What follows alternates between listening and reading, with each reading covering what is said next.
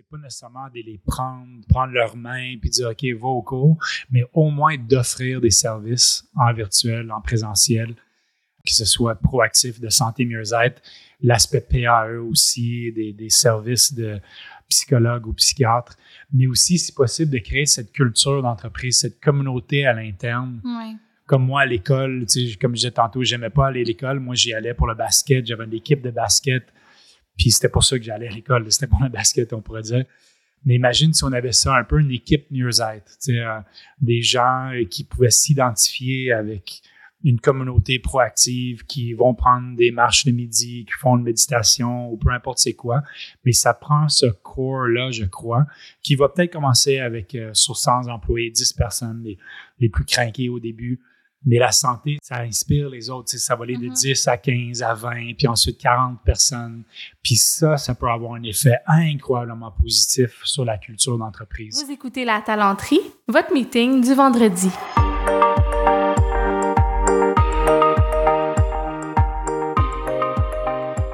Bon vendredi, bienvenue à ce nouvel épisode du podcast de La Talenterie.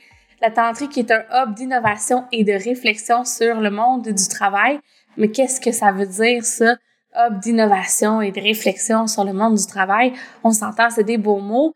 Euh, mais ce que ça veut dire essentiellement, c'est qu'à la talenterie, on se contente pas d'être une firme service conseil. Oui, on accompagne les organisations avec leur positionnement employeur, euh, que ce soit avec les programmes tangibles qu'ils offrent ou avec euh, tout ce qui touche la manière de se présenter, donc la marque employeur. Donc oui, on fait ça. Mais au-delà de ça, on, on, a envie de comprendre et d'être des acteurs dans le monde du travail qui est en pleine évolution, surtout ces temps-ci. Puis on a plusieurs initiatives autour de ça. Euh, entre autres, vous avez probablement vu passer, on a fait certaines euh, enquêtes. Dernièrement, on a fait la vigie euh, de la proposition de valeur au talent avec la Fédération des chambres de commerce du Québec. On a été super contents parce que c'était une première édition. Puis on a quand même eu 249 personnes qui ont pris le temps de soumettre un questionnaire pour répondre à nos questions. Si vous l'avez fait, vous devriez déjà avoir reçu votre copie du rapport. Euh, puis ça nous a permis de tirer des constats vraiment intéressants. C'est sûr que quand on fait ce genre d'enquête-là, c'est toujours dans un contexte donné. Euh, les répondants, surtout là, il y avait beaucoup de choses qui étaient autour de ce que les organisations comptent faire dans les années à venir. Donc, euh, c'est toujours un peu circonstanciel. Mais au fil euh, des initiatives qu'on a, donc que ce soit à travers les enquêtes, à travers euh, des co-développements, par, par exemple, où on rencontre plusieurs entreprises, on commence à se faire une pas pire tête euh, sur, sur ce qui se passe là, dans le monde du travail. Bien sûr, on consulte aussi d'autres initiatives, puis on vous repartage tout ça de diverses façons. Puis une des façons qu'on a aussi là, de, de comprendre puis de contribuer au, à la transformation du monde du travail, c'est que avec le podcast, donc ce podcast-ci que vous écoutez présentement, ben on reçoit des gens qui ont des perspectives puis des expertises variées à chaque semaine. Donc, euh, je m'appelle Sarah Jodoin-Houl en passant. Si jamais c'est votre premier épisode que vous ne me connaissez pas, j'anime ce podcast, mais je suis aussi la fondatrice de la talenterie l'entreprise. Et euh, ben, cette semaine, je suis hyper contente parce que j'ai la chance de recevoir Scott Simons, qui est directeur mieux-être chez Olive Télémédecine. On a parlé ensemble de mieux-être. Oui, on a déjà abordé ces sujets-là au podcast, le mieux-être d'un point de vue global, d'un point de vue santé mentale. Là, ce que je trouvais le fun avec, euh, avec Scott, c'est qu'on est vraiment aussi allé du côté santé physique puis le mieux-être vraiment au quotidien, le genre comment est-ce qu'on a un, bon équilibre de vie, puis comment est-ce qu'on peut faire dans l'organisation pour un peu encourager euh, ça. Donc, je vous en dis pas plus parce que Scott va en parler bien mieux que moi, mais je pense que c'est un sujet qui peut faire beaucoup de bien en cette période estivale où plusieurs d'entre nous sommes en train d'essayer de ralentir, de se reconnecter un peu à un équilibre travail-vie qui fait du sens et aussi de prendre des vacances. Donc euh, là-dessus, je vous souhaite une bonne écoute. Merci d'être euh, d'être là. Euh, n'oubliez pas de repartager l'épisode si vous pensez que ça pourrait inspirer ou intéresser des gens dans votre réseau. Nous, ça nous aide beaucoup à chaque fois que vous le faites. Merci beaucoup, puis bonne écoute.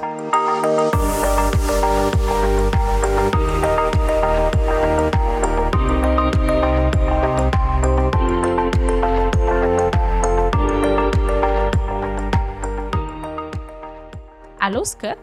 Bonjour. Bienvenue. Merci, merci de m'inviter ici. Ben, merci à toi. Tu t'es déplacé, tu es venu en Bixi. Oui. Donc, euh, tu prêches par l'exemple. Exactement. Ça a été quand même simple. Je descendais une côte tout le long, mais c'est super beau. Puis ça m'a réchauffé un peu pour la conversation. Yes, ouais, puis euh, t'es arrivé avec un grand sourire. Euh, je pense que ça te tentait. Euh, j'ai senti tout de suite ton enthousiasme. T'as fait beaucoup de conférences dans le passé. T'es quelqu'un qui s'exprime euh, en public régulièrement. Fait qu'on était super content que tu acceptes de venir euh, au podcast. Pour tout dire, c'est l'idée de Jimmy. mon associé qui me dit écoute, il faut absolument que tu invites Scott sur le podcast. Il y a des choses à dire, il va être, il va être intéressant. Fait que je, je confirme après t'avoir parlé. Scott, on va commencer ce smooth. Euh, veux-tu nous parler un peu de ton parcours, puis de qu'est-ce qui fait que tu t'es intéressé de prime abord euh, à ça, la santé mieux-être? Ben, ça fait longtemps, dès que j'étais tout jeune, j'étais très impliqué dans les sports, donc le côté physique faisait vraiment partie de ma vie. Ouais. Euh, j'avais pas vraiment connu le côté holistique, disons spirituel ou santé mentale, développement personnel, c'était vraiment les sports. Euh, puis quand j'étais à l'école, j'avais vraiment échoué. L'école, c'était horrible pour moi. C'était comme un prison, on pourrait dire. Dès que je suis Ah ouais? rentré jusqu'au moment que je suis sorti, ça a été vraiment difficile pour moi. Euh, puis où est-ce que j'excellais, c'était dans les sports. Puis ensuite, euh, dans le faire le party un peu. J'aimais ça fêter. Et ça m'a amené euh, dans un côté un peu plus dark. une fois que j'ai eu des problèmes de familiaux, on pourrait dire, vers l'âge de 17, 19 ans, 18 ans. Puis à 19 ans, je suis allé dans un centre de désintox où est-ce que j'ai connu mon mentor qui m'a introduit à tout ce qui était santé globale. Euh, la nutrition, manger à base de plantes, yoga, méditation euh, et tout l'aspect de observer sa vie, puis de prendre un pas de recul, l'ego, euh, connaissance de soi, Carl Jung, donc c'était un, un mentor qui a vraiment affecté ma vie de façon positive. Puis pendant 20 ans, je l'ai suivi, puis il m'a éduqué, m'a enseigné, m'a inspiré, m'a challengé à devenir un peu l'homme que je suis aujourd'hui. Donc, j'ai passé trois mois dans le centre euh, des intox, c'était à La Tuque, en nature. C'est là que j'ai vraiment senti c'était quoi le potentiel que j'avais à l'intérieur de moi. Euh, j'avais un peu, le feu intérieur était parti quand je suis rentré dans, dans cette expérience. Trois mois plus tard, je suis sorti, le feu était de retour. Et je le savais à ce moment-là que ma, que ma mission, c'était pas clair comme ça l'est aujourd'hui, mais ma mission, c'était d'inspirer la santé, d'inspirer la pratique au quotidien. Puis depuis ce temps-là, j'ai fait plusieurs projets, peut-être 2000 heures de formation, 500 conférences. Euh, je suis un peu un crinqué du mieux-être. Euh, euh, J'adore ça, j'ai un mode de vie qui supporte la mission, puis des projets qui supportent la mission Ouais. au quotidien. Puis tu as fondé plusieurs entreprises aussi à travers ça. Tu été impliqué dans divers projets. On peut peut-être en parler. tu as fondé Organique notamment. C'est comme ça que Jimmy euh, t'a connu. Peux-tu parler un peu de ce projet-là euh, que tu as eu? Oui, j'ai, lu un livre en 2008-2009, je crois, qui s'appelle Ecopreneuring. Donc, euh, j'aimais le mot entrepreneur, mais écopreneur venait me chercher encore plus. OK. Puis, Ecopreneur, c'est profit euh, at the service of people, purpose, planet. Donc, oui, on adore le profit. Je viens d'une famille très business. Je connais Ouais. le pouvoir du profit, mais pas à l'encontre des êtres humains, des animaux, de la planète, et qui nourrit ton, ton raison d'être ou ta mission. Ouais. Donc, en 2004, avec Steve, mon mentor, on a euh, cofondé un centre communautaire basé sur le mieux-être. C'est là que j'ai pris mon premier cours de yoga en 2004. En 2006, on a reçu une subvention de 250 000 de Ressources humaines Canada pour partir un projet pour la communauté noire parce que le centre communautaire était dans un genre de ghetto très noir, beaucoup de violence, beaucoup de vente de drogue. Donc, on aidait des jeunes de 18 à 40 ans et on aide encore des jeunes euh, qui sortent de prison, prostitution, racisme, euh, santé mentale, avec, on les ramène sur le droit chemin avec éducation, employabilité, entrepreneurship Mhm. et santé mieux-être. Et cette même année-là qu'on a parti l'école en 2006, c'est là que je suis allé du côté, disons, profit. Euh, puis j'ai commencé Organique Santé Corpora- Corporative, une conciergerie pour les entreprises où est-ce que moi, ça fait 10-15 ans que je dis qu'il y a une pandémie de stress, d'anxiété, de déconnexion à la santé en entreprise. Donc, on était comme un guichet unique avec des cours de groupe, des conférences, euh, pause santé, euh, massage sur chaise. J'ai perdu toute ma, business le 12 mars 2020, euh, mais j'ai pivoté vers le web, puis ce qui était super bien, beaucoup plus d'impact. Et ça m'a amené vers Olive Télémédecine, qui ont acheté ma compagnie. Et puis là, je suis rendu directeur mieux-être pour Olive Santé Globale. Eux, il y avait tout le côté télémédecine. Moi, j'amène tout le côté mieux-être. Donc, on crée vraiment un écosystème santé mieux-être pour les Québécois par des Québécois. Donc, c'est super inspirant comme, comme projet. Puis j'ai aussi le Be Human Club. Je suis conférencier, prof de yoga, euh, donc euh, coach santé. Donc, oui, vraiment tu continues à vivre tes différentes passions. Puis c'est drôle parce que tu as dit, je suis allée vers le côté profit, mais en même temps, j'ai l'impression que dans ta business, de toute façon, tu as continué. Euh, ce que tu as nommé, nous, on, dit, euh, ben, on, je dis on dit, c'est pas nous qui avons inventé ça, mais souvent on parle de triple indice de rentabilité, triple bottom line, fait que people, planet, profit. Fait que c'est un peu à la base, justement, du développement durable. Fait que dans le fond, dans toutes les entreprises que tu as fondées, ce que je comprends, c'est que ça a tout le temps été comme un peu au cœur de ton modèle d'affaires. Vraiment, c'était d'inspirer la pratique au quotidien. Puis je pense que hum, une de mes forces, c'est d'aller dans les endroits où ce que la santé est pas accessible ou elle fait pas partie de la culture, comme la communauté noire avec mm-hmm. Desta, le projet qu'on a parti en 2006.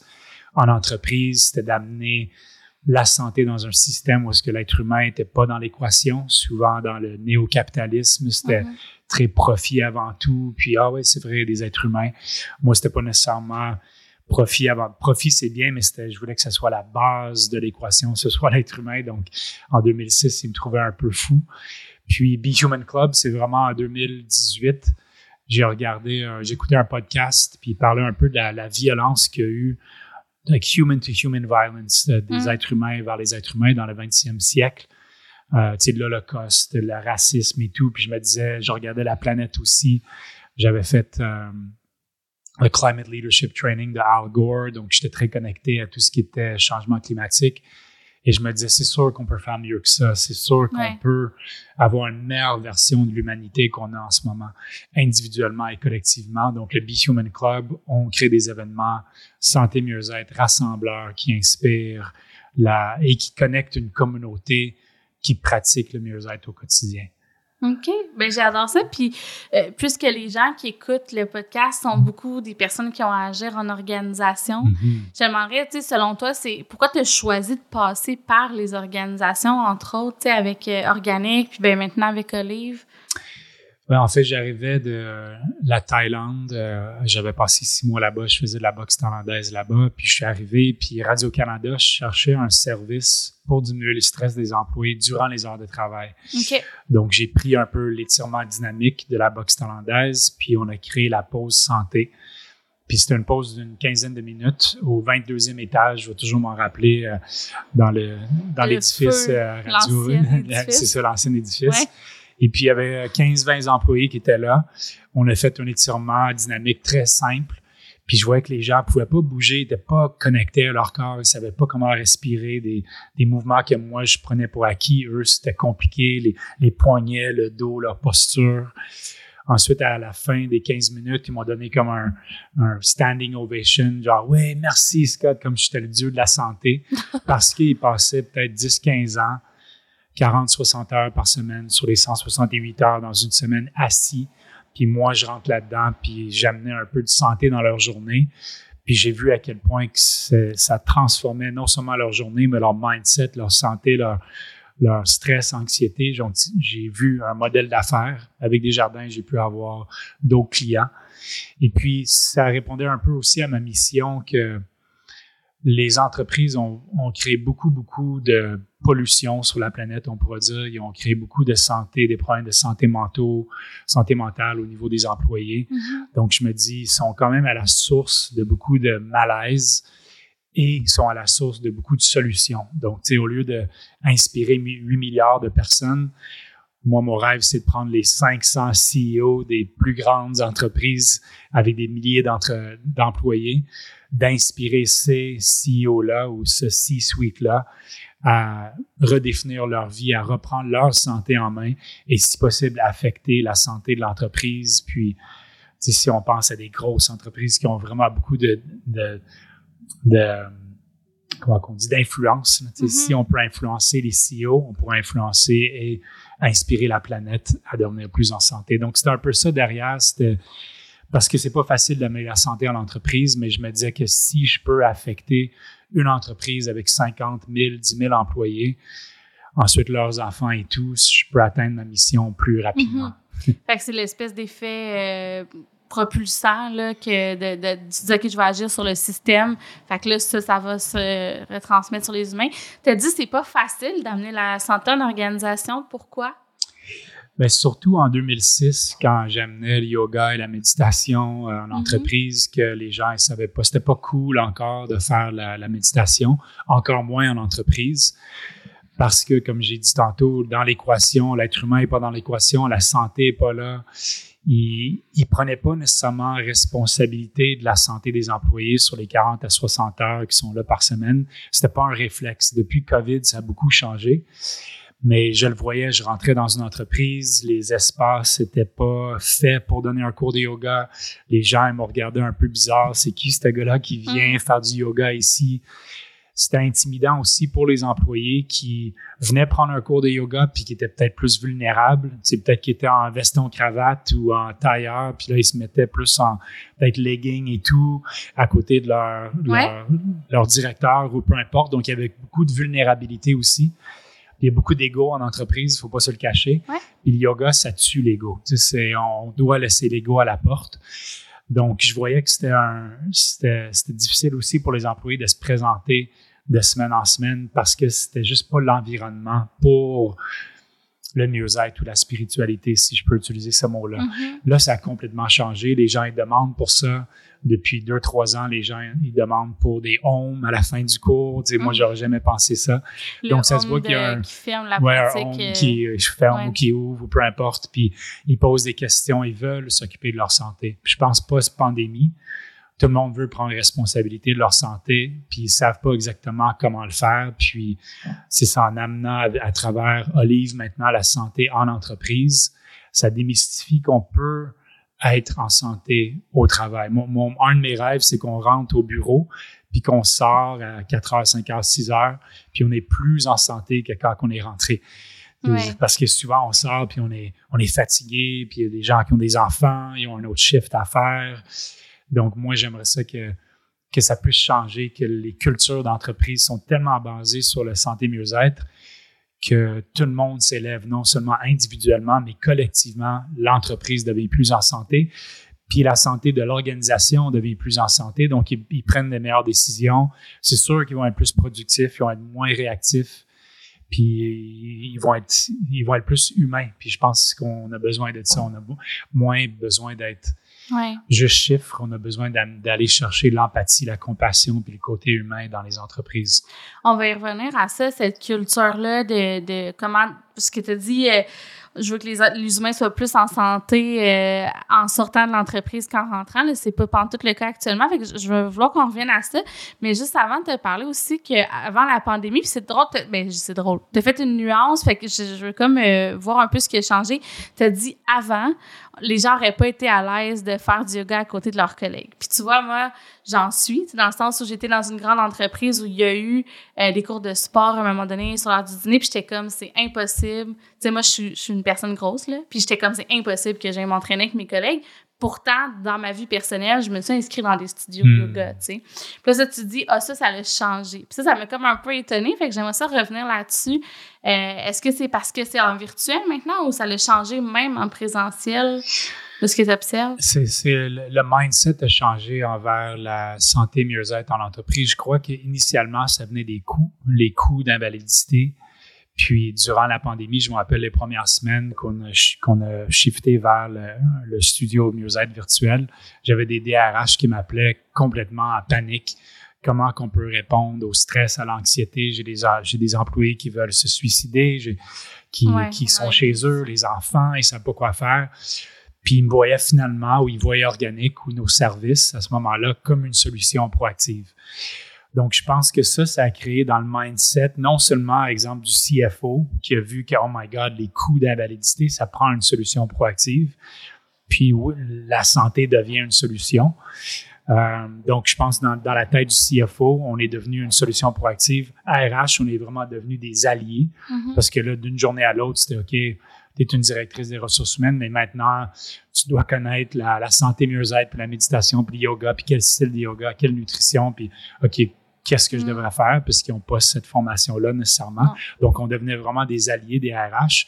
Puis, je voyais qu'on devenait un allié des employés aussi qui, qui, qui, qui sentaient qu'il y avait besoin ou que c'était la responsabilité de la compagnie d'offrir quand même au moins accès à quelque chose virtuel ou en présentiel Surtout virtuel durant la, la pandémie, euh, des services pour s'occuper de leur santé mieux-être quand ils étaient en télétravail. Et je pense que on, on a, tu sais, avant la pandémie, si j'avais sorti un, une version 1 de la plateforme, le studio organique à ce Mhm. moment-là, il y avait beaucoup de bugs. Tu sais, ça n'aurait pas passé en entreprise parce qu'il faut quasi que tu sois parfait en entreprise. Vu que je l'ai sorti durant la pandémie, on dirait que tout le monde est devenu plus humain, plus il acceptait les autres, il acceptait les petits erreurs. Tu sais, sur Zoom, quand on, Mm. on arrivait, puis on n'était pas parfait, on était. Donc, je pense que ça, ça a fait que on a plus d'empathie quand on est dans un cours, on voit quelqu'un on le sait, qui, est vulnérable ou qui traverse la porte, puis qui prend le cours, puis que il est stressé, il est anxieux, de l'obésité ou peu importe, on ouvre le cœur puis on dit waouh cette personne-là est en train de faire l'effort, on va le supporter dans ses dans ses efforts santé mieux-être. Donc je sais pas si ça répond à ta question. Ben, en termes fait, de- en- partiellement, parce que tu me dis, ouais, le, le mindset a changé, puis il y avait Ouais. plus de place pour la vulnérabilité, puis tu sais, je peux, je peux le croire, puis aussi plus de besoins criants. Nous autres, on l'a vu dans les mandats, là, c'est pas drôle quand tu as des, euh, des employés qui ont des idées suicidaires, puis il y en avait plusieurs entreprises qui vivaient avec ce- cet enjeu-là. Mais ma question, c'était aussi de savoir, est-ce que tu penses que le côté, puis peut-être tu le sais pas, je, je sais pas si tu continues à en Ouais. faire en présentiel, mais est-ce qu'il y a plus de d'ouverture des employés à aller en présentiel, s'entraîner ensemble, par exemple, ou faire un cours de yoga ensemble? Ça, est-ce que tu sens que ça a changé ou il y a quand même une espèce de, de frein ou de... faut faire attention à comment Hmm. on l'amène? ou- Non, je sens que justement, vu que ouais, bonne question, je pense que vu qu'il y a une urgence maintenant, tout Ouais. le monde voit. On- je ne sais pas si les gens sont plus connectés ou la, la pandémie a fait que ça, ça le goutte qui a fait déborder, puis tout le monde a connu anxiété, stress, peut-être qu'ils ne le vivaient pas avant. Mais maintenant, quand les gens viennent au poste santé, c'est plus juste pour augmenter leur santé, c'est plus, c'est plus juste les gens qui sont déjà ouverts à ça, c'est des gens qui ont d'autres besoins, qui sont écœurés d'être assis. Avant la pandémie, on était peut-être assis 8 heures par jour. Depuis la pandémie, c'est peut-être 12 jusqu'à 15 heures qu'on est assis avec télétravail, avec Netflix. Donc, quand ils arrivent à un cours, c'est pour expirer, c'est pour relâcher, c'est un oasis dans leur journée parce que ça a été fou ce qu'on a passé à travers. Puis on est beaucoup trop assis, puis il y a trop de temps de- devant l'écran. Il y a tellement de courriels. Maintenant, c'est les courriels, c'est LinkedIn, c'est Instagram, Facebook. Tu dois poster. C'est, on est complètement bombardé constamment. Puis je crois que il y a une sensibilité qu'on a connue durant la, durant la pandémie. Puis là, maintenant, c'est OK, non, j'ai, besoin d'une solution, j'ai besoin d'une pause. Donc, je vois qu'il y a plus de monde qui viennent, puis il y a plus d'intérêt, plus de questions. Puis pour moi, c'est comme, wow, finalement, je suis pas content que ça ait pris une pandémie. Mais tu sais, quand ça fait 15-16 ans que tu apportes la santé en entreprise, puis tu sens une résistance continuellement, c'est vraiment rafraîchissant de sentir une ouverture finalement à- à- parce que moi, je savais que ça faisait partie des, des solutions. Ouais. Puis là, finalement, on n'est pas au cœur des solutions, mais je sens que tranquillement, la santé mieux-être va pas juste être un perk, ça va être vraiment quelque chose qui fait partie de toutes les entreprises au Québec, puis au Canada, puis partout. On sent le rêve fort euh, Ouais, derrière. ça.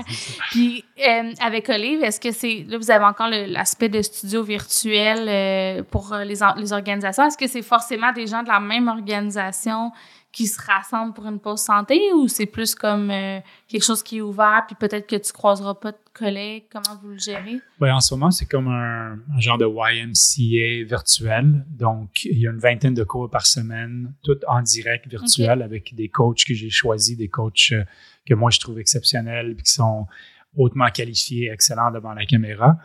Donc, il y a d'autres compagnies qui peuvent être qui peuvent être là, comme aller au YMCA. C'est pas que la personne à côté de toi vienne d'une compagnie, puis l'autre c'est ton c'est ton un de tes collègues. Mais tu peux dire aussi rendez-vous santé. On va aller prendre le cours de high intensity training avec Charo le mardi midi, puis tu peux voir d'autres gens de ton équipe. Euh, les pauses santé aussi, c'est la même chose. Et je vois, c'est quand même drôle, depuis quelques semaines, il y a de plus en plus de demandes pour des services hybrides. Oui, ils aiment le virtuel, mais là, les DRH ou les, les, gens qui s'occupent de la santé des employés veulent quelque chose en entreprise, en présentiel, pour attirer les employés en entreprise aussi. Là, c'est rendu ça, le prochain défi, c'est OK, bon, on a passé la pandémie, c'est assez incroyable comment ça a changé. Il y a juste deux, trois ans, on était cinq jours par semaine au travail, mm-hmm. puis on pensait pas. Tu travailler remote, c'était peut-être une journée par mois, peut-être. Là, c'est rendu que des entreprises, c'est deux journées par mois, tu peux rentrer au travail. Ça, a vraiment changé au max. Puis là, c'est un peu ça le défi. Comment qu'on peut ramener les gens au bureau? Parce que pour amener cette culture d'entreprise, cette connexion humaine, puis la santé devient une des façons. Donc, conférence, pause santé. Et chez Olive, on est en train de réinventer les 5 à 7. Donc, on fait des 5 à sweat, où est-ce que de 5 à 6, il y a un cours de high intensity training. Après, un mocktail party au lieu d'un cocktail party. Donc, on veut démontrer chez nos clients qu'on peut célébrer en santé. On fait des 5 à recettes aussi, où est-ce qu'on fait une nourriture ensemble avec un nutritionniste. Bravo ensuite, pour le marketing en affaires. C'est très drôle. puis ensuite, les gens, ils mangent ensemble. Donc, ce qui est bien avec la santé, c'est que ça peut être très team building parce que pas mal 99 mm-hmm. des employés veulent être plus en santé. Donc, quand on parle de santé, ça transcende même la, la mission de l'entreprise, puis ça va chercher quelque chose de plus meaningful, de, plus profond. Fait que, euh, moi, je suis très content de notre offre en, hybride parce que ça répond vraiment à tous les besoins, je pense, en termes de santé mieux-être en entreprise. Puis je sais pas si, je pense que tu en avais peut-être parlé ou en tout cas, mais on est en train de faire, euh, de colliger le data pour une vigie sur euh, la proposition de valeur au talent. Fait qu'en gros, c'est tout ce que les entreprises offrent en tant qu'employeurs. Puis on posait plusieurs questions sur le futur du travail, notamment euh, la, situation actuelle sur le télétravail. Il y a, seulement 4% des répondants qui offrent pas du tout de télétravail. La majorité, comme tu le dis, c'est un mode hybride. Et on leur demandait, est-ce que vous essayez de mettre des efforts pour ramener les gens au bureau ou est-ce que vous voulez vous maintenir? Puis il y a quand même une grande proportion des organisations qui sont à la recherche euh, d'idées ou qui souhaitent en tout cas que les employés reviennent. Fait que les, les data qu'on est en train de corriger mhm. te donnent raison, euh, effectivement. Puis c'est dur de forcer le monde de revenir. Donc, il euh, faut comme trouver des, des, des, perks ou une raison, en fait, de, de connecter puis de ramener les gens. Oui, on doit faire un peu le, fear of missing out. Ouais. J'ai un de nos clients qui, qui offre le lunch maintenant chaque, chaque midi. Puis je pense que le déjeuner aussi, c'est quand même assez incroyable. Puis là, je suis allé sur leur donner une conférence, une méditation, puis ils sont 1200. Puis en tout cas, je ne sais pas, il était combien sur les 1200, mais on chantait qu'il y avait 800, 900 employés. Donc, on voit ah, que la nourriture peut, fonctionner pour euh, amener des gens au bureau.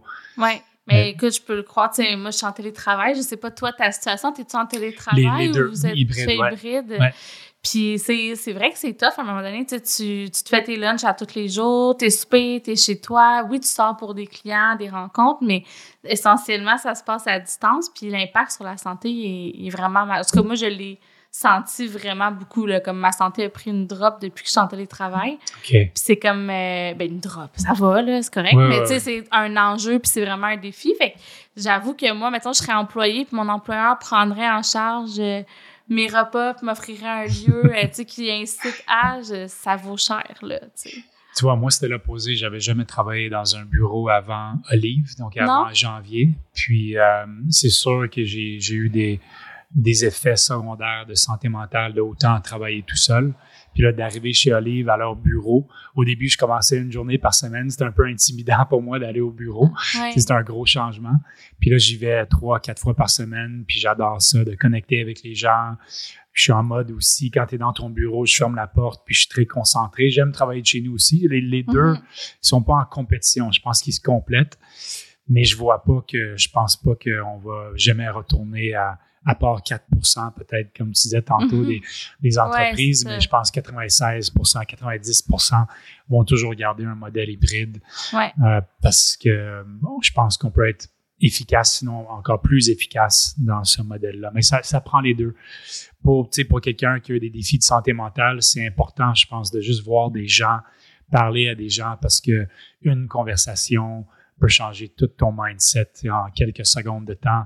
Tandis que si tu étais chez vous, derrière l'écran, à, à juste ruminer ou de- une pensée chronique négative ou lourde, Mhm. tu peux rester quand même des fois des journées, des semaines dans une pensée. Donc, euh, ça peut être... euh, c'est c'est important ce côté communauté pour la, pour la santé, mais surtout la santé mentale. Oui, effectivement. Puis, ben, tu, puisque tu ouvres la porte, tu as mentionné que toi, tu as eu des enjeux aussi de santé mentale. Puis, ça t'a un, un peu amené à voir la santé autrement, avec une approche plus holistique. As-tu envie de nous confier un Ouais, peu ouais, euh, ce passage-là de ta vie? Ouais, mais surtout depuis la pandémie, j'en parle beaucoup plus. J'avais, j'avais honte euh, d'avoir, d'avoir fait des dépressions. Je suis quand même quelqu'un de, de grand, de fort, tu sais, 6 pieds 2, 200 livres, un athlète. Mon côté physique, ça a toujours été ma force. Euh, côté mental, depuis l'âge de comme 17, 18 ans, quand je suis allé un peu loin, comme je disais tantôt, Mhm. dans les fêtes, dans les drogues, tout ça, je sais que ça a affecté ma santé mentale. Puis plus tard, j'ai eu comme trois quand même grosses dépressions où est-ce que j'ai j'ai connu à quel point que la- le mental, la vie, des voix à l'intérieur de toi peuvent complètement te paralyser, euh, peuvent être violents même, pas envers les autres. J'ai jamais été Mhm. violent envers les autres, mais envers moi-même, j'avais une voix à l'intérieur de moi qui était qui était très difficile, très qui me jugeait beaucoup, euh, qui m'enlevait beaucoup d'énergie. Donc j'ai su à ce moment-là que je devais vraiment pratiquer quotidiennement pour reprendre ma santé en main. Tu sais, j'ai pris, j'ai été médicamenté trois fois aussi, ça aussi, j'en parle. Avant, je trouvais ça euh, faible, tu sais, Ah ouais? peut-être pour un homme, je sais pas, on est comme mon... J'ai été élevé, pas nécessairement j'ai été élevé, mais La c'est la, société. la société, tu have to be strong, on peut pas être vulnérable. Euh, fait que ça a été difficile pour moi de prendre cette décision-là. Les, les trois fois, pour être honnête, ça a été une bonne décision parce que j'étais vraiment, vraiment dark, puis j'étais sur le bord de, de prendre des décisions euh, sérieuses dans ma vie. là. Hmm. Mais plus fort que tout, pour moi, j'avais fait en 2010, c'était peut-être une de mes dépressions les, plus difficiles. J'avais fait un, un 100-day plan, un plan pendant 100 jours de temps, où est-ce que j'avais 10 pratiques que je pouvais faire. Il y en a qui, c'est comme passer la soie dentaire, 10 push-ups, 10 squats, des pratiques très simples. Puis il fallait que je fasse une ou plus des pratiques chaque jour pendant 100 jours. Puis je prenais un peu, euh, tu sais, je quantifiais comment je me sentais le matin et le soir. Des fois, je me levais à 3.3, je me couchais sur 10. là. Puis je me couchais à 3.4, tu sais, euh, 0 étant euh, la suicide, là, tu sais, pour être très Mhm. honnête, là, puis 10 étant super content. Puis je voyais qu'après quelques jours, 15 jours, 20 jours, de plus en plus que je faisais de pratique, hyper simple, il fallait pas que ce soit compliqué, mais je commençais, je- j'étais rendu à 4.3, 5.5, puis après 100 jours, j'étais rendu à un moyenne d'environ 8.5, 9. Ah, Par Dieu, jour. c'est beaucoup. Puis quand je passais la soie dentaire, ça m'inspirait à aller faire 5 push-ups ou aller faire une marche de 5 minutes. Parce que quand tu es vraiment profondément en- dans la noirceur, c'est même passer la soie dentaire, c'est énorme. C'est Ouais. n'importe quoi de positif, n'importe quoi qui va calmer cette voix à l'intérieur de toi est tellement forte, cette voix-là, puis elle veut tellement te garder dans ta zone de confort, elle a tellement peur que tu t'évolues. Tu sais, c'est des circuits très primitifs dans notre cerveau, cette voix-là. Puis elle veut tout faire pour que tu t'évolues pas. tu sais. Mhm. Donc, j'ai vu que de plus en plus que je prenais action, même si c'est des petites actions, de plus en plus que ça maîtrisait cette voix-là, puis de plus en plus que ma force, ma force intérieure, mon spirit, le feu intérieur commençait à se rallumer, puis prenait de plus en plus de force. Ouais. Puis depuis ce jour-là, en 2010, j'ai jamais sauté, je pense, une pratique peut-être une journée sur 300 ou peu importe. J'ai toujours une pratique simple que je fais chaque jour pour continuer à, à mettre un morceau de bois sur le feu intérieur. J'ai encore des défis. Tu sais, je peux pas Mhm. dire que j'ai encore des défis de santé mentale. Euh, puis, par contre, j'ai aussi une voix à l'intérieur de moi, une présence, une énergie qui, qui est plus fort que n'importe quoi. Tu sais, c'est donc ça. Puis je sais comment revenir plus rapidement quand que je glisse vers la lourdeur, la noirceur, Mhm. le jugement, la, la violence interne, je sais comment revenir plus facilement. Donc ça, de plus en plus, c'est ma mission aussi, c'est d'aider des gens.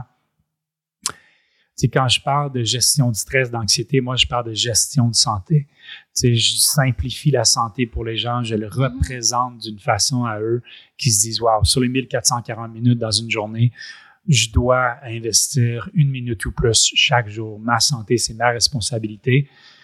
Puis si on s'élève tout individuellement, on va pouvoir s'élever, s'élever collectivement. Parce qu'en ce moment, quand je regarde la planète, les, la politique, les, les finances, la, la, les guerres et tout, je me dis, man, we can do so much better. Sais. Mhm. Puis c'est beaucoup plus simple. C'est pas facile, mais c'est beaucoup plus accessible qu'on pense. Puis euh, c'est ça qui m'inspire en ce moment me lever tous les matins comme à 5 heures du matin pour pratiquer. C'est vraiment, c'est plus juste pour moi, c'est pour la mission, c'est pour la communauté, c'est pour le, le rêve d'arriver à quelque chose qui résonne à une fréquence beaucoup plus élevée de où est-ce qu'on est en ce moment. L'espèce de se changer soi, changer le monde. Là. Euh, puis merci d'en parler parce que c'est encore quand même tabou de Mm. parler d'idées suicidaires, de Ouais, parler de ouais. noirceur.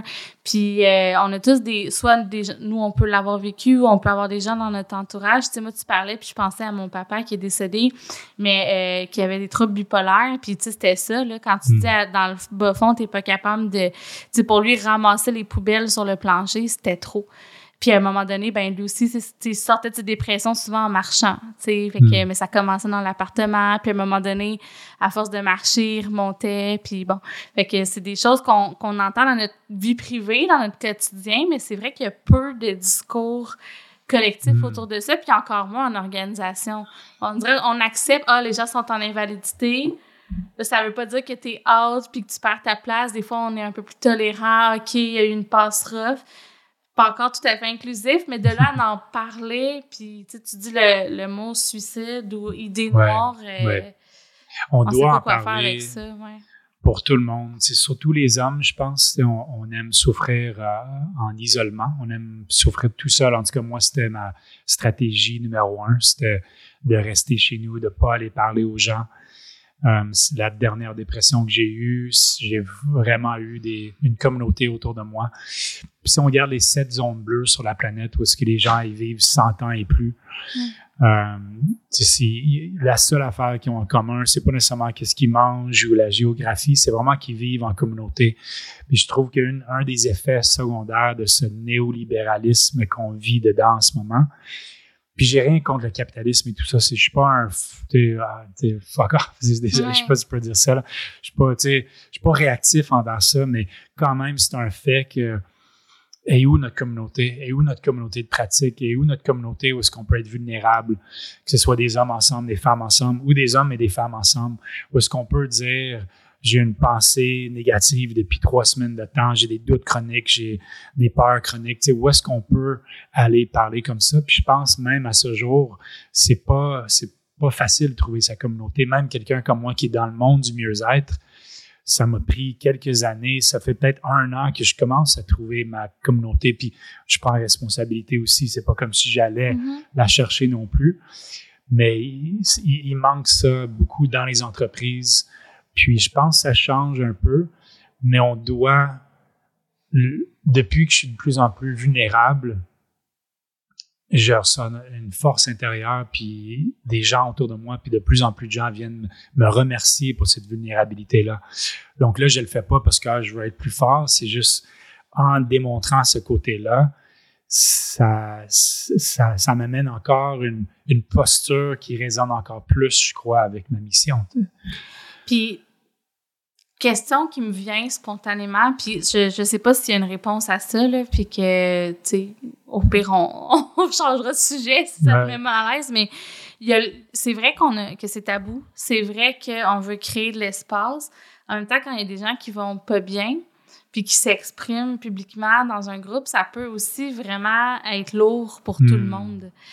Euh, tu sais, je, je pense qu'il y a des nuances entre le faire dans ta vie personnelle ou, tu sais, comme là, présentement, j'ai une amie qui est sur Facebook, elle, elle partage ses idées suicidaires, des bonnes journées, des pas bonnes journées. elle- puis, tu sais, ça, ça peut être lourd, mais en même temps, ça peut être porteur d'espoir aussi. Mais quand c'est dans ton équipe, dans ton organisation, comment, comment on peut comme cope with it? Je sais pas comment l'expliquer. Tu sais, je trouve la, la, langue n'est pas évident à apprendre. Euh. C'est sûr que c'est pas évident. Le rôle aussi qu'on a dans une entreprise, c'est moi, c'était souvent le, leader de l'entreprise que pendant des années. Donc, euh, je voulais pas montrer mon côté vulnérable. Euh, c'est une bonne question en entreprise, c'est encore, c'est encore tricky un peu.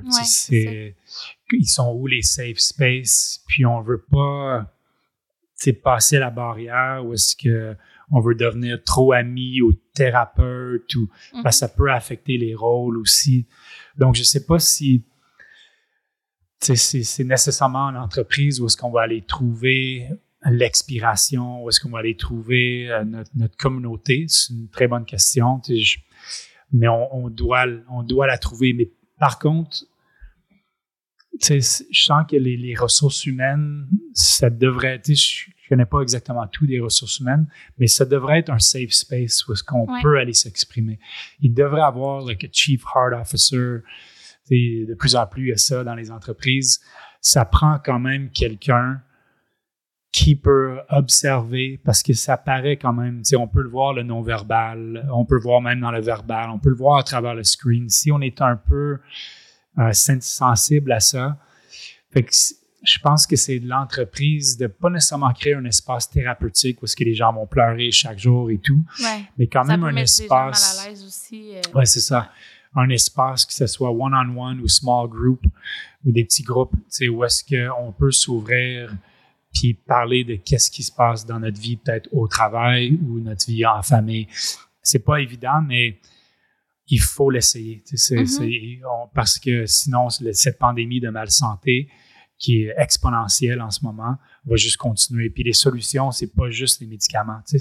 C'est bien les médicaments, c'est correct, mais ça prend une communauté, ça prend une pratique, ça prend quelqu'un qui, qui nous coach, qui témoigne notre processus, à qui qu'on peut, qui nous donne des high fives quand ça va bien, mais aussi qui nous relève quand ça va moins bien. Puis si on peut avoir quelque chose comme ça en entreprise, ben on va juste plus garder les employés, puis on va attirer les meilleurs aussi. Parce mm-hmm. que en ce moment, je crois que tout le monde a des petits problèmes de santé mentale après ce qu'on a passé à travers. C'est peut-être pas des dépressions, des burn-out, mais avec ce qu'on vient de passer à travers, si tu as un peu de sensibilité, c'est sûr que tu as été shaké un peu puis tu as besoin de d'une communauté, des gens autour de toi.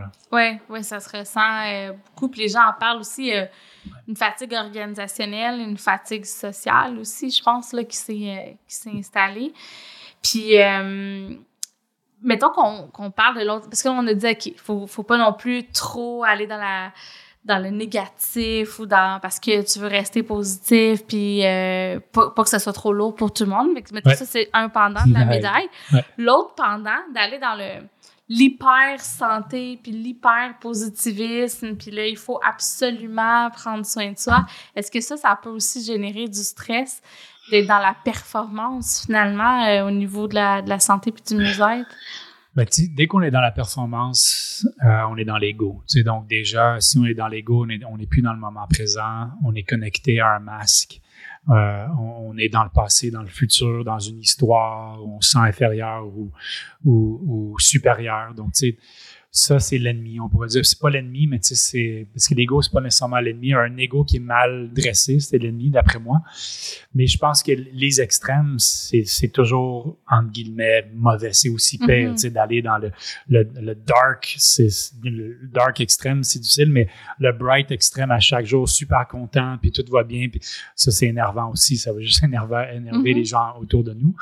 Donc, c'est pour ça que moi, mes conférences, mes ateliers, c'est tout comment démystifier les premières étapes de prendre sa santé en main. Puis, la base, c'est une respiration consciente. Donc, quand je coach des gens, la première chose que je leur donne, c'est trois fois trois respirations par jour. Donc, neuf respirations sur les 20 000 qu'on prend par jour, trois minutes sur les 1440 minutes par jour. Donc, juste ça, c'est déjà un, un pas dans la bonne direction. Puis c'est pas nécessairement pour après 21, euh, 22 jours de, devenir meilleur dans sa respiration. C'est que trois fois par jour, c'est prendre action quand le mental va dire Non, repousse la, la, la, pratique, snooze un peu, fais-le plus tard. Il fait trop chaud, il fait trop froid, il fait trop noir, il fait trop clair. C'est la voix qui trouve toutes les excuses pour nous garder Mhm. dans notre zone de confort. Donc, on, c'est cette voix-là qui est entre nous et notre potentiel. C'est cette voix-là qui voulait me garder dans la noirceur. Puis que je pensais que c'était un gros monstre, mais finalement, je le compare à un petit chihuahua. C'est cette voix-là. Elle a juste besoin d'être dressée. Elle a juste besoin d'être calmée parce que c'est un circuit primitif dans le cerveau qui pense qu'on est encore il y a 50 000 années, mais on est en 2023. J'ai pas besoin d'être protégé constamment par un, par un chien. Tout est Mhm. beau, j'ai le néocortex, j'ai, j'ai les fonctions exécutives, je peux diriger ma vie sans être stressé et anxieux avec chaque affaire qui vient vers moi. Donc, le but de, de cette pratique de respiration, c'est une respiration consciente, maîtrise ce petit chien-là. Donc, chaque respiration consciente qu'on prend, c'est comme un cours de dressage pour la voie de la résistance, pour la voie de stress et anxiété. Donc, c'est pour ça que la place pour commencer, pour reprendre sa santé en main, c'est la respiration consciente et c'est super simple. On n'a pas besoin d'aller au gym, on n'a pas besoin de courir un marathon, Mhm. faire un Spartan Race et tout ça. C'est tellement plus accessible qu'on pense et ça commence par dresser la voie pour reprendre un mindset proactif au lieu de réactif. On est tellement réactif en ce moment dans notre société. C'est fou. On est à la merci des courriels, de, comme je disais tantôt, les réseaux sociaux. It's all coming at us. Puis c'est crazy. Mhm. Puis on ne sait pas comment s'arrêter. On a oublié comment s'arrêter. Puis revenir à la sophistication du corps humain, la sagesse du corps humain est toujours là. Il faut juste s'arrêter. Mhm. Puis là, c'est vrai que, tu sais, on dit, ah ben là, respirer, tu sais, c'est- simple, tu as Ouais. d'autres trucs? Mais en même temps, tu sais, euh, moi, je suis allée récemment consulter une psychologue, puis ça a été une des premières affaires qu'elle m'a dit. Et puis, tu sais, je faisais du yoga, puis tu sais, j'ai fait, ah, tu sais, je le voyais, mais ça m'a surpris que même la psychologue euh, parle de ça. Maintenant, c'était pas le cas, là, tu sais, euh, dans le temps, là. Mais tu sais, Ouais. c'est ça, c'est c'est tellement simple la respiration que, que les gens y croient pas, on dirait. Mais tu sais, juste quand on pense à l'anatomie un peu de la respiration, notre diaphragme, tu sais, qui respire 20 000 fois par jour, 20 000 inspirations, 20 000 expirations, il se contracte sur l'inspiration. Puis notre cœur, il se repose sur notre diaphragme. Le Mhm. cœur, c'est 100 000 battements de cœur par jour. Donc, la première chose qui change quand on est stressé ou anxieux, c'est notre respiration. Donc, tu changes ta respiration, tu changes la danse, la connexion, l'intimité, la, la- l'amitié entre le diaphragme et votre cœur. Dès, dès que tu changes ta respiration, les battements de cœur vont changer. Puis là, les battements de cœur vont envoyer un message à tous les systèmes dans le corps, tous les cellules. Oh, il y a un problème. Scott est stressé parce qu'il a reçu un courriel mais le cerveau ne peut pas faire la différence. Lui, il, pense qu'il y a un lion qui me court après. Donc, tout le sang se propage vers mes extrémités pour que je puisse me battre ou courir. J'ai plus de sang dans les organes vitaux. Mais il y a juste un courriel qui est rentré. Mhm. Si je peux calmer la respiration, je calme cette relation entre les battements de cœur et la respiration et j'envoie un message à tous les systèmes dans mon corps que tout est beau. Je peux fonctionner à mon plein potentiel. Donc, c'est pour ça que oui, c'est aussi simple. Puis les gens, depuis 15 ans, je me dis, ouais, la respiration, j'ai perdu des conférences, des gros contrats parce que j'avais écrit dans ma, dans ma description respiration consciente. Ah oui? Puis un super gros, c'était un gros client. Puis disons-nous, la, la respiration consciente, non, tu peux pas parler de ça. Donc, euh, tu, Pourquoi? C'était trop, c'était trop euh, ésotérique, genre? ésotérique, euh, grano, patchouli, euh, mauve, je sais pas quoi. Là. Ça faisait peur.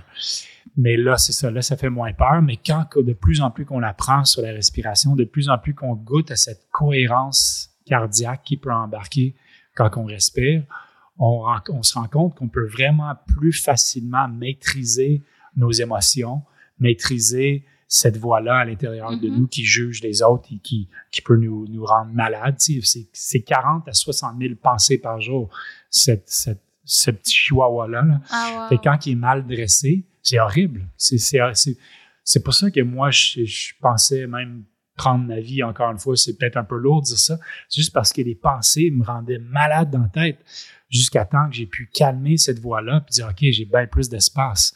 Donc, les gens ont oublié à quel point ils ont une maîtrise simple sur leur système nerveux, sur leur cerveau. Chaque respiration consciente qu'on prend, on est en train de reconstruire le cerveau et reconstruire notre système nerveux aussi. Puis on a 20 000 opportunités par jour. Donc, Mhm. Ben merci. Puis ça, c'est comme à la portée de tout le monde. Puis je, évidemment, tu, bon, tu peux l'organiser dans une, dans une entreprise pour que les gens s'en rappellent en mettant un moment fixe. Ça peut se faire, j'imagine, de plein de façons d'un point de vue individuel, il y a aussi des applications euh, mobiles qui existent qu'on peut peut-être télécharger. Je ne sais pas si tu en connais quelques-unes que tu. Oui, c'est là que j'adore, c'est euh, Respire Relax. C'est comme Respire Lax, le mot. Là. Puis c'est la cohérence cardiaque. La cohérence cardiaque, c'est la technique de respiration, je pense, le plus connu en termes de science. Je pense qu'il y a plus de 10 000 études là-dessus. C'est très simple, tu inspires pendant 5 secondes, tu expires pendant 5 secondes, pendant 5 minutes trois fois par jour, donc 15 minutes par jour. 15 minutes, c'est 1% de ta journée. Mm. Donc, tu investis 1 de ta journée dans la gestion de ton, ton potentiel, on pourrait dire. Quand tu inspires, c'est le système nerveux sympathique. Quand tu expires, c'est le parasympathique. Donc, tu inspires, c'est un peu d'énergie. Quand tu expires, c'est la relaxation. Donc, à la fin des cinq minutes, tu es dans un état de cohérence. Tu n'es pas stressé, tu n'es pas relax. Tu es vraiment dans le centre, tu es comme un ninja. Si tu as mm. besoin de stresser, tu vas mieux répondre au stress. Si tu as besoin de relaxer, tu vas mieux répondre à la relaxation. Puis le corps peut seulement régénérer, reconstruire, euh, recharger quand il relaxe. Donc, c'est super important. Avec the new superpower, c'est d'apprendre, réapprendre à relaxer. Donc, moi, Respire Relax, c'est sur Android, iPhone. Allez là-dessus. Commencez peut-être avec un 3 minutes par jour de cohérence cardiaque, augmenter à 5 minutes, puis ensuite deux ou trois fois par jour. Et vous allez voir qu'en dans de deux, trois semaines de temps, connu scientifiquement, taux de cortisol, adrénaline va être, va être équilibré, va être mieux géré. Mm. Oxytocine, sérotonine, dopamine, les hormones de joie, d'amour, de motivation vont augmenter. Ta pression sanguine va changer juste en 15 minutes par jour, par, la respiration. Ça coûte à rien. C'est mm. aussi simple que ça. Mais comme tu l'as dit tantôt, c'est quasiment trop simple pour qu'on ait. Souvent, on cherche des solutions bien, bien compliquées, puis des plans santé, puis euh, des programmes euh, musette super complexes, mais c'est. Il y a des choses à, mettre en place. Tu as parlé de cohérence cardiaque. Euh, y en a-tu d'autres, des, des outils comme ça que tu trouves qu'on J'allais dire qu'on mésutilise, c'est pas un mot, qu'on utilise, mhm. qu'on sous-utilise en fait. Ben, la respiration, c'est sûr que c'est le number one qu'on sous-utilise. L'autre, c'est notre boisson énergie par excellence, c'est l'eau. Je pense que les gens, même en 2023, il faut se leur rappeler de ça. Il y a beaucoup de gens qui sont déshydratés constamment. 2-3 de, de déshydratation, tu as 10, 15, 20 moins de performance. Donc, tu sais, on est tous à la recherche d'énergie post-pandémie. Oh my God, mais 90% de ton énergie vient de l'inspiration. Donc, va chercher l'énergie, la, la source numéro un. Puis ensuite, mm va chercher de l'eau, puis ensuite euh, bien manger. Mais euh, tu m'as demandé, est-ce que j'ai comme oublié ah, ben, D'autres trucs simples au quotidien qu'on peut faire ou inclure dans notre routine, mettons. Ben, ben l'autre, tu sais, je suis pas nutritionniste, donc je vais pas très loin dans mes conférences en termes de nutrition, mais une question, deux questions que je pose aux gens quand, que, quand je les coach dans ma conférence, qui peut beaucoup, beaucoup leur aider, je crois, pour les changements d'habitude en termes de malnutrition c'est la prochaine fois que tu es assis devant une assiette ou tu vas boire quelque chose, deux questions simples. La première, qu'est-ce que je suis en train de nourrir? Hmm. Est-ce que je suis en train de nourrir le corps humain qui est hautement sophistiqué, vraiment une ingénierie, une architecture absolument incroyable? Ou est-ce que je suis en train de nourrir une dépendance au sucre, au sel, au gras, euh, stress, anxiété, des émotions que je veux pas regarder, quelque chose que je veux oublier dans ma journée, puis si c'est ça une fois par semaine, ou la célébration. Moi, des fois, j'adore des chips. Je suis comme une machine de, de, de, chips. tu mets un sac de chips en avant de moi, puis je vais le manger en 1,2 minutes. Mais je sais que quand je le mange, je le fais consciemment. Je suis en train de le faire pour célébrer. Je regarde un, match de peu importe de quelque chose. Je suis avec les gars, je prends peut-être une bière même. Mais la deuxième bière, troisième bière, est-ce que je suis encore en train de nourrir la célébration? si je prends une poutine, OK, le lundi, midi, OK, c'est cool, mais si je le prends le mardi, mercredi, jeudi, est-ce que je suis encore en train de nourrir mon corps humain? Puis l'autre, c'est quand tu es en train de nourrir ton corps, c'est très simple. Ou que ça ajoute à ta santé ou que ça nuit à ta santé. Mm-hmm. Il y a des petites zones grises de philosophie entre les deux, mais c'est quand même très simple. Sinon, on va sur google.com, puis il va te le dire. On le sait qu'est-ce qui est bon pour nous, puis on sait qu'est-ce qui est pas bon pour nous. C'est juste de s'asseoir, puis consciemment dire est-ce que je veux vraiment nourrir mon corps ou je veux continuer encore à nourrir le chihuahua de procrastination, de snooze, de paresse, de réactivité, qui veut manger du gras tout le temps ou du sucre ou du sel, ou est-ce que je veux nourrir ma proactivité, puis mon côté pro? Est-ce que je veux être un amateur de ma santé ou un pro de ma santé? Puis pro, ben c'est ça, c'est de quelques respirations par jour, bien s'hydrater, bien manger, bouger, puis l'autre, bien relaxer. On doit réapprendre à relaxer. Mm-hmm. Puis chez Olive, est-ce que vous faites une des interventions un peu comme 360, euh, justement, maintenant? Que, parce que là, je sais que vous avez un volet aussi individuel, puis un volet organisationnel. Comment vous le positionnez? Euh, justement sur l'aspect organisationnel? Oui, on a commencé, c'est un, une start-up encore, Olive. On a, on a le vent dans les voiles, c'est notre mm-hmm. plateforme est robuste et tout. Euh, on a commencé dans le B2C vers les Québécois, puis on est allé vers les B2B ensuite avec la télémédecine. Moi, je suis arrivé en janvier pour amener le côté plus holistique. Euh, donc, on offre les, les, les, entreprises peuvent offrir à leurs employés la plateforme par employé par mois. Donc, accès aux vingtaines de cours par semaine, puis la télémédecine. Puis maintenant, comme je disais tantôt, on se déplace en entreprise. Donc, on offre, je ne sais pas si c'est ça que tu voulais dire, comme 360. Oui, ben, s'il y avait des trucs de nutrition aussi, ou si c'était pas encore euh, dans bonne le question.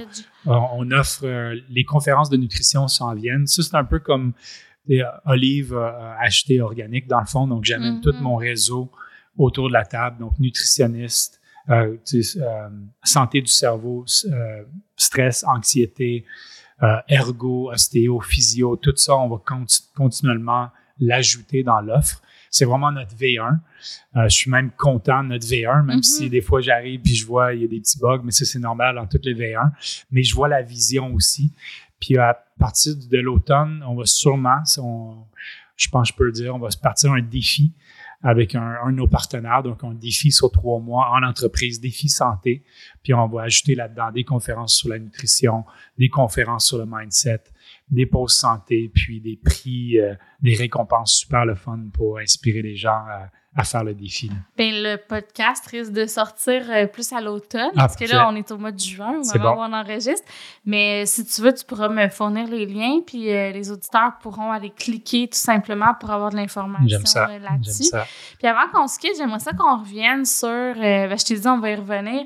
Tantôt, tu disais, puis ça me, ça me, ça a beaucoup résonné. Tu disais, les entreprises sont responsables en grande partie euh, du mal-être qu'on peut vivre euh, comme humain et en hmm. même temps responsable aussi de, du bien-être qu'on peut vivre en humain euh, en tant qu'être humain. Parce que justement tu as accès à une collectivité. Je sais pas si c'est ce que tu avais en tête exactement. Puis tu peux te développer apprendre. On a besoin de travailler pour se sentir bien.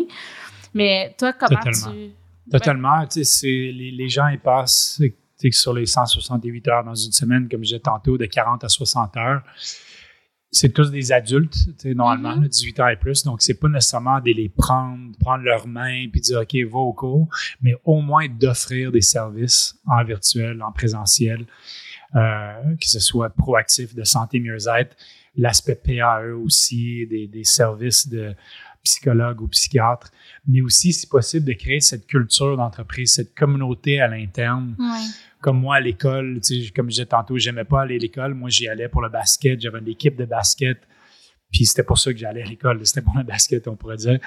Mais imagine si on avait ça, un peu une équipe mieux-être. Euh, des gens qui pouvaient s'identifier avec une communauté proactive qui vont prendre des marches de midi, qui font une méditation ou peu importe c'est quoi. Mais ça prend ce core-là, je crois, qui va peut-être commencer avec euh, sur 100 employés, 10 personnes, les, les plus craqués au début. Mais la santé, c'est euh, c'est quoi le mot? Tu sais, ça, ça inspire les autres. Tu sais, ça va aller de 10 mm-hmm. à 15 à 20, puis ensuite 40 personnes.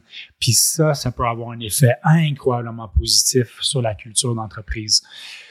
Donc, je pense que la, responsabilité, c'est au moins d'offrir les outils, les services aux employés. On ne peut pas les forcer, mais et de créer une communauté à l'interne proactive qui a une pratique si possible mm-hmm. une fois par semaine.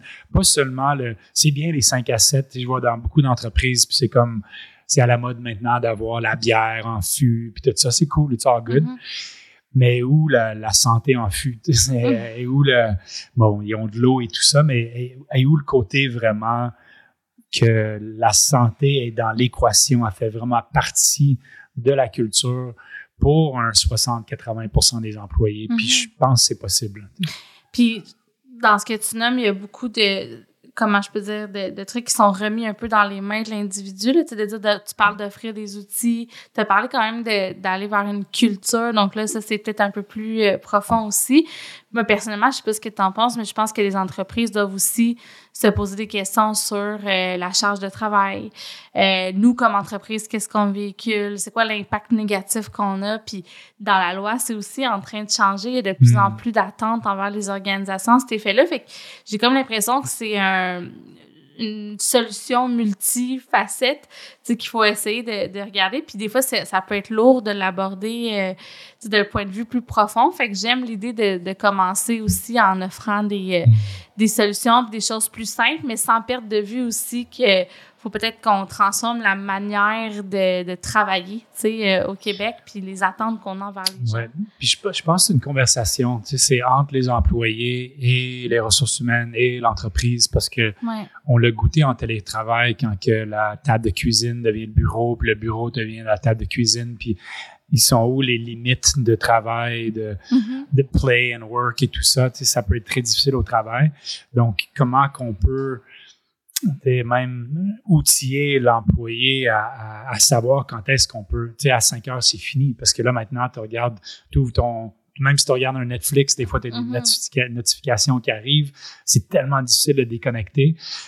Mais c'est la solution n'avait pas seulement l'entreprise, pas seulement la responsabilité. Puis je pense que Mhm. personne ne le sait en ce moment. C'est vraiment de s'asseoir puis dire, OK, bon, on vient juste de passer à travers ça. C'est quoi la, c'est quoi la culture? C'est quoi les, les normes implicites, explicites qu'on peut créer pour qu'on soit le plus efficace possible, tout en respectant ta santé, mais tout en respectant mes buts aussi, mes objectifs de profit ou peu importe. C'est quoi cette danse-là? Ouais. Puis je pense pas qu'on est arrivé à. Je pense que la conversation a fait juste commencer. Oui, c'est une, une grande question. Puis ça revient un peu à ce que tu nommais au début, là, le triple indice de rentabilité. Ouais. Fait que, tu sais, comment on génère la saine performance qui est saine d'un point de vue financier, d'un point de vue euh, pour l'impact sur les personnes, puis aussi sur la planète, qui est un autre euh, grand pan dont on a peu parlé, mais Hmm. qui tout était interrelié euh, finalement. Ce serait intéressant de voir comment la conversation va évoluer. Merci d'être venu au podcast, Scott, puis d'avoir accepté de nous partager ta perspective.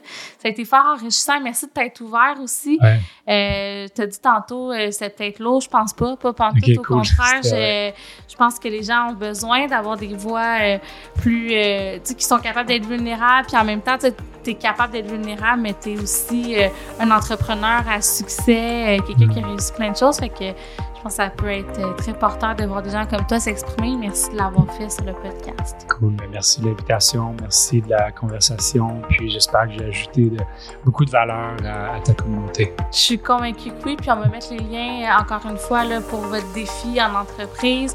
Si les gens veulent en savoir plus aussi sur Olive ou sur les conférences que, que tu peux donner aussi dans les organisations, vont tout avoir ça dans les notes de l'épisode. Fait que merci beaucoup. Je te souhaite une bonne journée, puis on se redit à, à la prochaine. Merci. Merci, bye bye.